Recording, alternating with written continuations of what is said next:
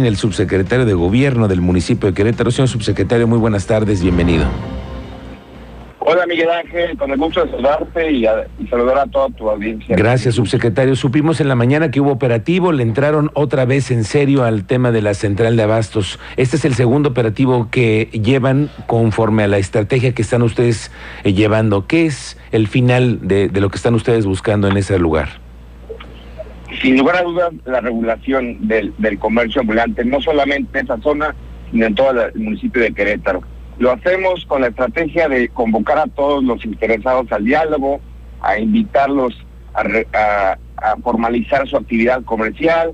Algunos manifiestan que tiene que ver su actividad precisamente con un tema legítimo de necesidad y ante esas circunstancias también ofertamos que se acerquen a la bolsa de empleo que, que el municipio de Querétaro tiene dispuesta a través de nuestros enlaces con todas las empresas, a otros buscamos eh, invitarlos a que se regularicen en algunas otras zonas donde no generen conflicto con el comercio establecido, con algunos colonos que también se, se han quejado de, de esta actividad irregular.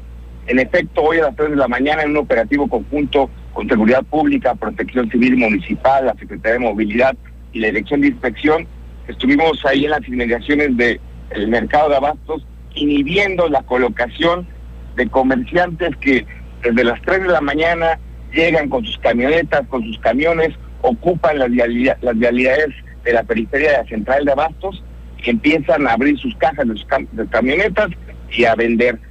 Muchos de los de los eventuales compradores ya no ingresan a la central de abastos porque son copados con estos comerciantes informales en, en, la periferia. Entonces tratamos de inhibir eso lo logramos con éxito en razón de que las ventas mayoritariamente en esa zona se dan entre las 4 de la mañana y las 8 de la mañana. Nosotros levantamos el operativo a las 10 de la mañana cuando prácticamente la actividad fuerte comercial ha cesado. Entonces, digamos que fue un operativo con éxito, sin ningún tipo de enfrentamiento, sin ningún tipo de aseguramiento, insisto, en razón de que nosotros ocupamos la realidad con presencia de nuestras corporaciones y estos amigos, estas personas que, que comercian, al ver ocupado su espacio habitual, ya no se postraban en la zona y se seguían de largo, ¿no? Oye, señora Reguín, pero déjame decirte algo, la última vez que hubo operativo, al siguiente día estaban las cosas igual. ¿Qué es lo que van a hacer ustedes? Supe ustedes también que iban a incrementar el número de eh, inspectores para tener una mayor cobertura, pero esto hay que hacerlo todos los días. ¿Cuál es la estrategia que están ustedes pensada? Es correcto, precisamente tiene que ver con, con lo que hablaba Miguel Ángel, el presidente municipal en un ejercicio de eficientar eh, la nómina municipal, no acrecentarla, eh, logró, logró darle a la dirección de inspección 40 plazas nuevas que estamos ya ofertando y aprovecho para invitar a toda tu audiencia, si alguien quiere participar como inspector, hay plazas abiertas, espacios 40, y dentro de esta convocatoria nosotros estamos estimando que habrá ocho inspectores nuevos de manera permanente en la zona del central de abastos.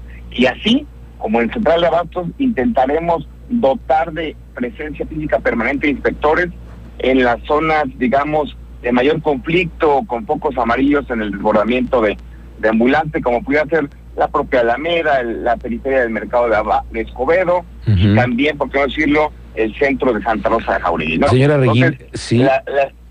Está bien, entiendo entonces, ocho personas que van a estar permanentemente ahí. Ahora, yo le quiero hacer otra pregunta porque también esa es otra cuestión de que nuestro auditorio nos ha dicho, ok, no se va a permitir tampoco el estacionamiento, entonces, ¿a dónde va a estar tanta gente que va entrando y saliendo a la central de abastos? Porque tampoco hay estacionamientos suficientes. ¿Cuál sería la alternativa que usted podría darles?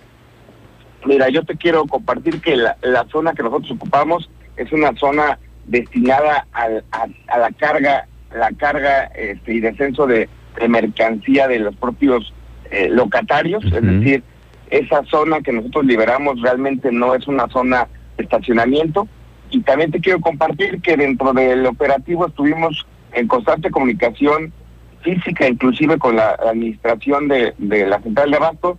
Ellos ya tienen un proyecto, un proyecto para desarrollar un, un estacionamiento al interior de su, de su centro comercial, y evidentemente la autoridad municipal acompañará en todo el tema de la tramitología administrativa para que en efecto los visitantes a la central de abastos puedan contar con un con un mayor número de, espacios de estacionamiento.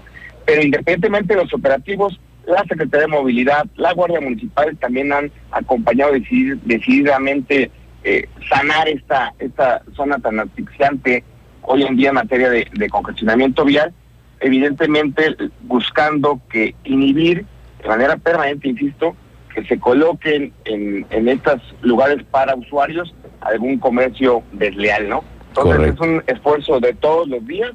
El operativo tiene que ver con inhibir de manera más vigorosa, pero los eh, la presencia tendrá que ser permanente, más aún con la presencia de estos ocho nuevos inspectores. Correcto. Señor eh, Arreguín, una última cosa. Entiendo que también el operativo se extendió hoy hasta el mercado de la Cruz, donde también hubo hoy operativo. Finalmente, ¿van a estar ustedes así en los mercados, en los espacios públicos, en donde haya comercio informal?